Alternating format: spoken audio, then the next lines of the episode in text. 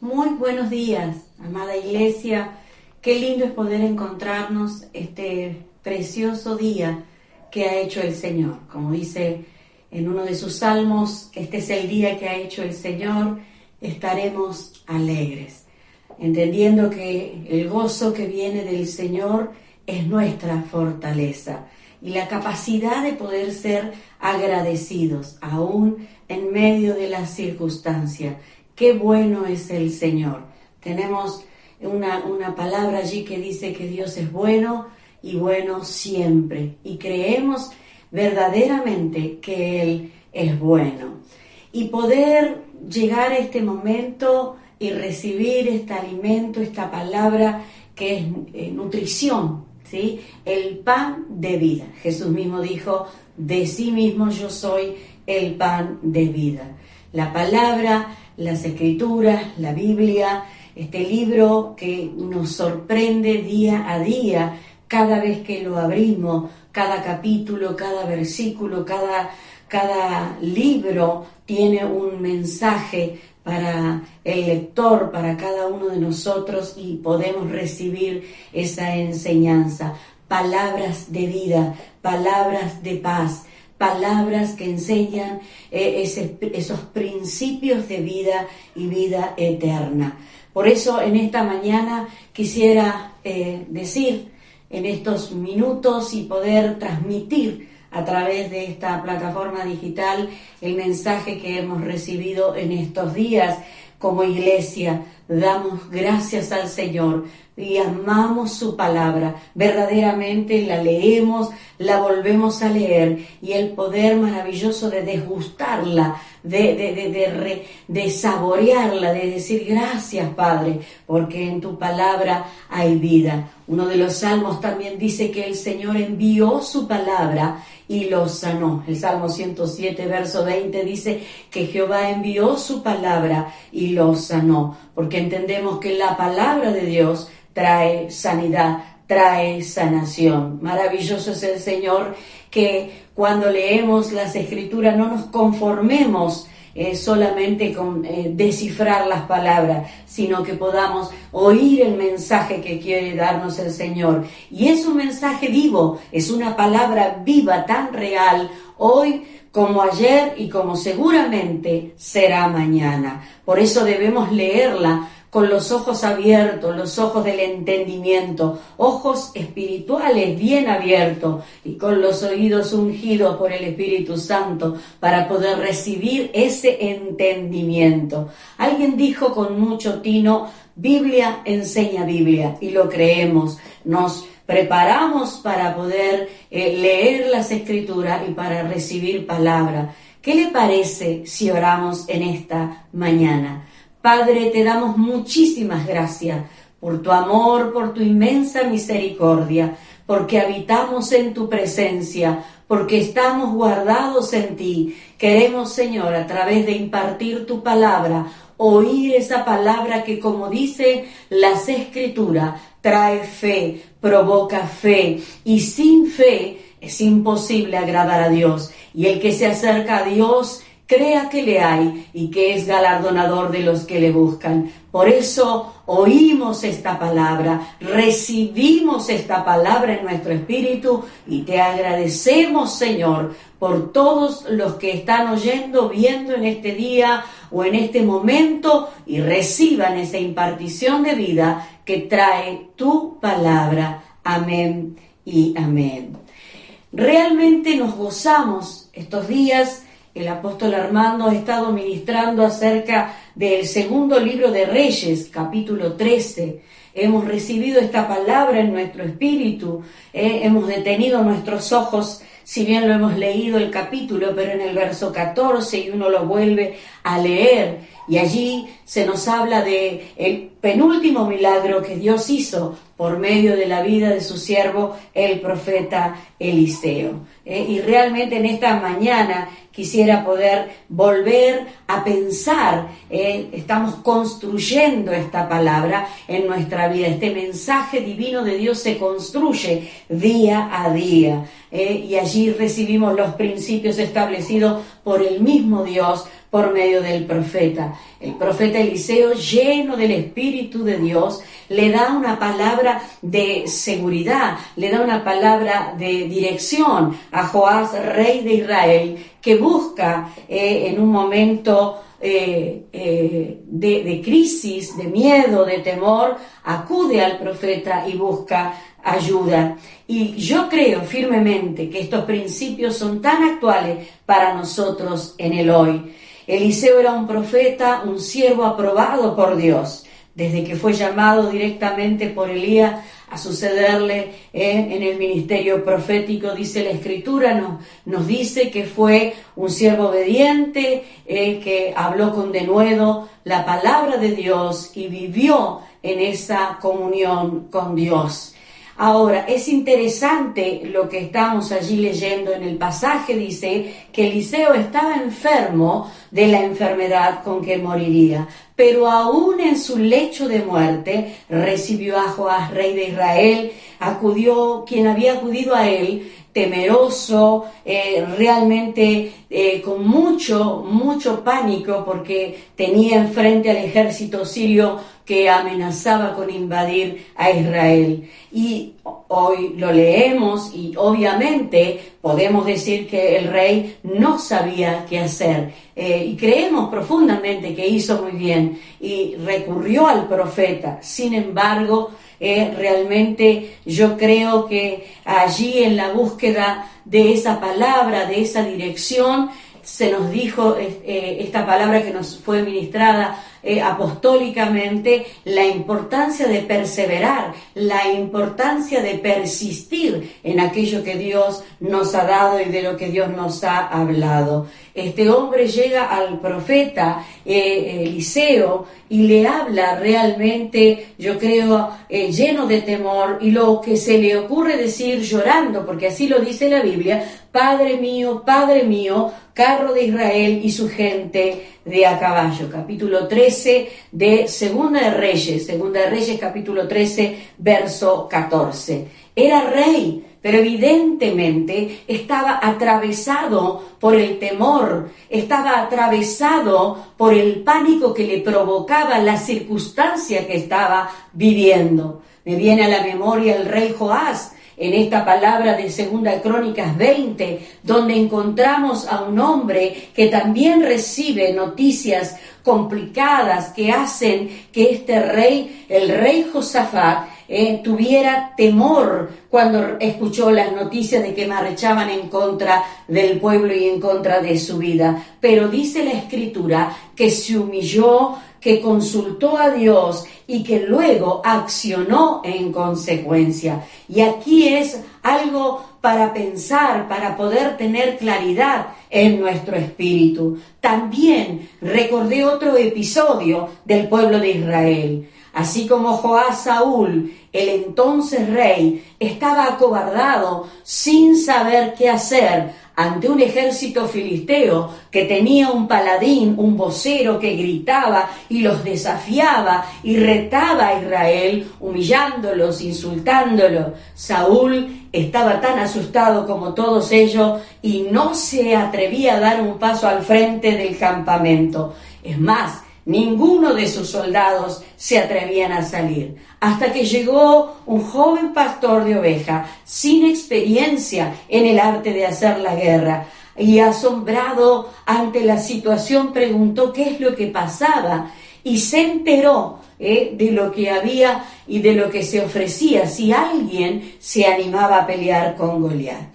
Al principio, cuando leemos esta palabra, eh, notamos que el rey Saúl no quería exponerlo a morir, pero David eh, lo convenció. Su confianza era tal, su fe, porque había permanecido confiando en el Dios de Israel y él sabía que su fuerza no estaba ni en su estrategia, ni en su conocimiento, ni en las armas que él pudiera aportar. Es más, hasta rechazó la armadura que le había sido prestada por el rey y que le quedaba grande. Su confianza estaba en Dios. Él sabía que el Dios al que servía le liberaría de ese gigante. Dice primera de Samuel, capítulo 17, versículo 37, dijo a Saúl Jehová, que me ha librado de las garras del león y de las garras del oso, también me librará de la mano de este filisteo. Qué interesante, con el corazón se cree para justicia, con la boca se confiesa para salvación. Lo que creemos nos gobierna. Y este joven pastorcito tuvo la claridad para confesar que el Dios que lo había librado tantas veces de terminar su vida eh, en las garras del león o del oso, así sería librado de este filisteo. Bueno, el rey Saúl le da el permiso y cuando este paladín, este vocero, eh, eh, está gritando, lo vio, Goliat comenzó a burlarse de este muchachito, comenzó a maldecirlo eh, y le aseguró que lo exterminaría. Ahora, qué interesante, Primera de Samuel, capítulo 17, del verso 45 y 46, hay una palabra preciosa con la que David expresa su confianza en el Señor. Tú vienes a mí con espada, con lanza, con jabalina, mas yo vengo a ti en el nombre de Jehová de los ejércitos. Qué maravillosa es la experiencia de estar arraigados, cimentados y confirmados en Él, tener una posición correcta para poseer lo que, lo que Dios ha dicho que será dado. Interesante esta confesión, no fue un alarde, no fue una declaración de vamos a ver qué pasa, no, no, no. La confianza de que el gigante o este paladín llamado Goliat venía con esas armas, pero él le dijo, yo vengo a ti en el nombre de Jehová de los ejércitos. Nombre es sobre todo nombre. Y dice la escritura que él dijo, Jehová te entregará hoy en mis manos. Qué interesante esta declaración, esta confesión. Lo hemos dicho y lo creemos. Una confesión o una declaración debe ir totalmente alineado a la fe, a lo que creo, porque no alcanza con solamente declararlo para animarnos un poquito. Dice la escritura en 1 Samuel 17, versos 50 al 58, usted lo puede leer, dice que tomando su arco lo entesó y lanzó una piedra a Goliat matándolo en el acto. Volvamos a nuestra historia. La dinámica se repite. Allí estaba el rey Joás teniendo mucho miedo, como dije hace algunos minutos, muy atravesado por el temor, por lo que fue a pedir ayuda al profeta. Y Eliseo comienza a dar dirección a Joás y le dice, toma un arco. Ahora, Joás tiene que tomar un arco. El arco denota la fuerza que viene de Dios. El profeta Zacarías en el capítulo 4, verso 6 dice claramente, no es con espada, ni con ejército, ni con fuerza, se entiende, ni con fuerza de hombre, sino con mi espíritu, dice Jehová de los ejércitos. El profeta Eliseo le dice, pon tu mano sobre el arco. El rey así lo hizo y Eliseo puso sus manos sobre las manos del rey maravillosa impresión que hemos sido enseñados días pasados por nuestro apóstol, porque esas manos representan al profeta de los profetas. Esa mano, la diestra del Señor, hace justicia. Es nuestro Señor Jesucristo. Ahora es interesante que podamos leer y discernir. Allí el profeta Eliseo había discernido la debilidad de su carácter y evidentemente quiso ayudarlo a sostener el arco. Las manos que fueron puestas fueron para impartir fortaleza, para que tuviera paz, para que estuviera firme. ¿Cuántas veces hemos eh, necesitado esa fortaleza? Yo creo que todos los días esa fuerza que viene de Dios, esa confianza que viene de Dios y esa seguridad y certeza que la mano del Señor hace proeza y su mano está sobre nosotros. ¿Cuántas veces también el Señor nos ha enviado a poder ayudar, orar, sostener a otros en diferentes situaciones, en momentos de crisis, de debilidad, transmitir, impartir fortaleza, paz, fe, sanidad? Es maravilloso poder obedecer y sostener a lo que el Señor nos ha mandado hacer. Le dio una directiva el profeta. Le dijo, abre la ventana que da al oriente. Y así lo hizo. Sabe, del oriente viene el sol, viene la luz. Del oriente en Belén de Judea nos vino al mundo justamente Cristo. Jesucristo, la luz del mundo. Y sin la luz nadie puede tirar saeta de salvación, porque Cristo, la luz, es también salvación. Es muy importante entender y, creer. Glorioso es el amor del Señor, esa palabra profética. Él es nuestro Salvador. Y allí Eliseo profetiza que para que la saeta de salvación e ingrese donde es enviada, debe ser enviada en la luz. La oscuridad no nos permitirá tirar saetas de salvación, porque seguramente no veríamos y erraríamos eh, al blanco. La saeta se desviaría y nosotros tenemos orden de enviar saetas de salvación. ¿Qué significa esto? La iglesia ha sido establecida para manifestar la vida de Cristo, para manifestar su amor, para dar a conocer la vida de Cristo, el Evangelio del Reino, y es mucho más que buenas noticias, es buenas nuevas de salvación. Por eso es que creo profundamente que aún en este tiempo que es particular, nunca vivido, que nos tiene en casa o en un aislamiento, Hoy más que nunca no debemos encerrarnos en nuestros conceptos, en nuestras ideas de buscar a Dios, sino que tenemos que tener una visión de apertura, de abrir la ventana hacia la luz, abrir eh, eh, toda posibilidad de llegar a personas con el mensaje del Evangelio de Cristo. Eliseo el profeta le da una orden y le dice, tira.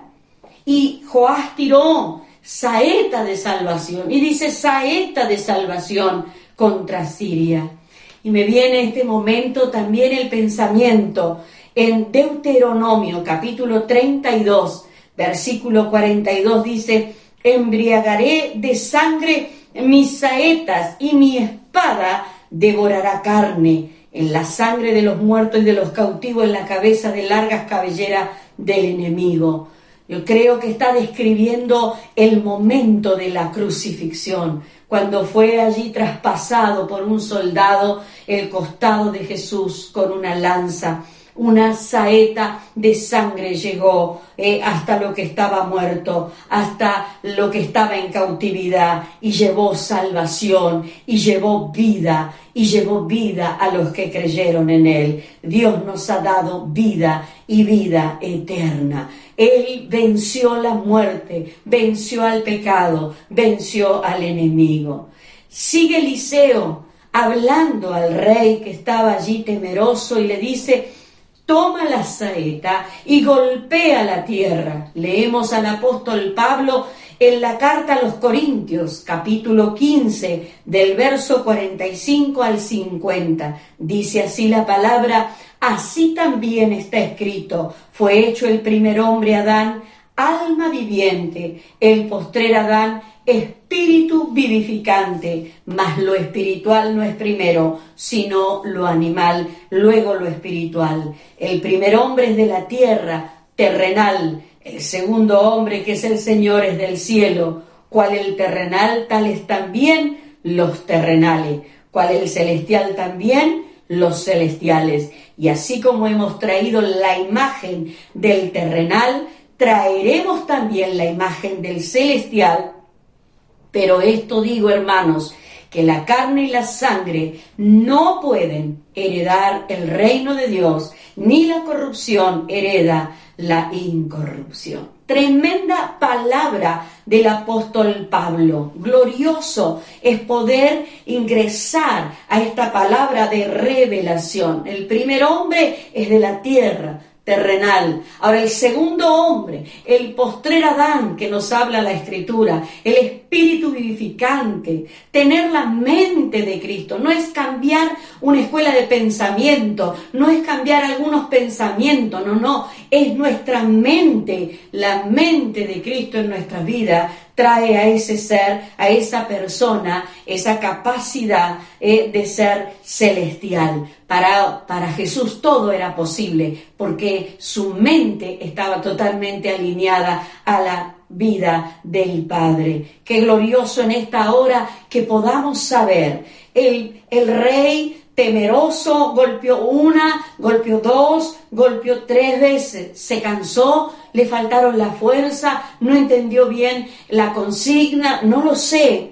La verdad es que Eliseo eh, hablaba el lenguaje de Dios. Él recibía una palabra del Padre y la transmitía. Y realmente es glorioso ver este varón, cómo era usado por Dios en tantos otros eventos que seguramente los hemos hablado o los hablaremos más adelante. Cómo el Señor eh, libró, por ejemplo, en capítulo 6 eh, del libro también de, Reyes, el segundo libro de Reyes, eh, el profeta Eliseo con una directiva, con una palabra, con una palabra de revelación. Y hasta recibe la burla de quién era el príncipe sobre el cual el rey descansaba su brazo, porque Eliseo había profetizado que Dios los libraría eh, en esa ciudad de Dotán. Y verdaderamente así fue hecho. Cuando el, el criado de Eliseo vio esa cantidad de ejército, se asustó, llamó a Eliseo y gritó, Señor mío, ¿qué haremos?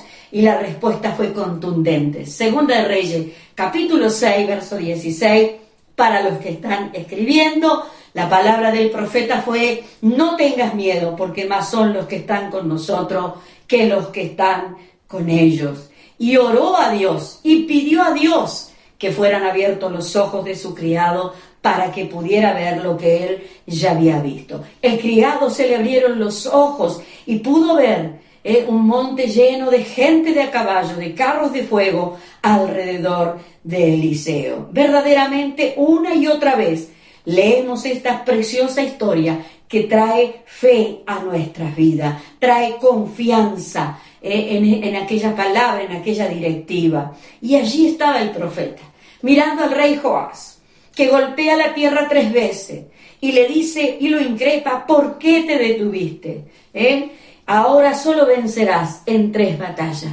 De haber seguido golpeando hubieras derrotado al enemigo. La saeta lanzada era una saeta de salvación. Amado, cuando usted y yo recibimos a Cristo, recibimos saeta de salvación en nuestro corazón, recibimos a Jesús como Salvador. Pero todos los días hay una batalla entre ese hombre libre del poder del pecado y de la muerte y el hombre terrenal, el hombre carne, el hombre tierra. Y esa lucha es una realidad. Hay ahí una confrontación que verdaderamente quiero ir llegando a la conclusión en esta hora. Por eso te animo y te, te, te animo en este día a poder fijar tus ojos en el Señor, que podamos mirar al Señor para ganar la batalla de la fe cotidianamente, todos los días. Toma la saeta que Dios pone en tu mano y golpea la tierra. Golpea justamente ese hombre terrenal. Estemos alerta. Por favor, hago aquí un paréntesis, porque no estoy diciendo que salga usted a golpearse por mi culpa, por mi culpa. No, no, no, no. No estoy hablando de eso. Me libre el Señor, queda claro. No.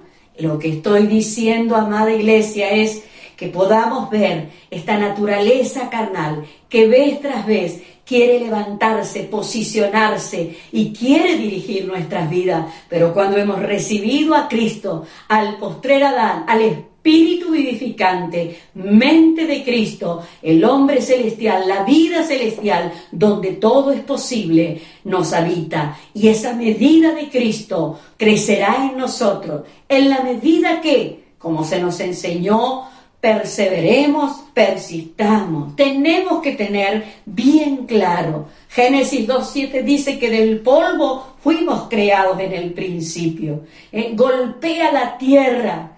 ¿Cuáles son las saetas? Saetas de oración, Maravilloso es poder tener esta gracia en nuestra vida, este espíritu de oración, no para un momento, no para una crisis, sino una vida de oración, no una vez, no dos, ni tres, sino incesantemente. Dios nos mandó a orar en todo tiempo, orar sin cesar. Y hemos dicho que lo único que se puede hacer sin cesar es respirar. Eso es un arma contundente que si se utiliza sabiamente, guiada por el Espíritu Santo, realmente trae grandes victorias. Así como en el aposento alto, recuerda, allí los discípulos oraban y velaban con fervor, esperando la promesa prometida por Jesús, sin descansar, perseveraban con fe, perseveraban con esperanza, y el Espíritu Santo descendió sobre ellos bautizándolos en poder.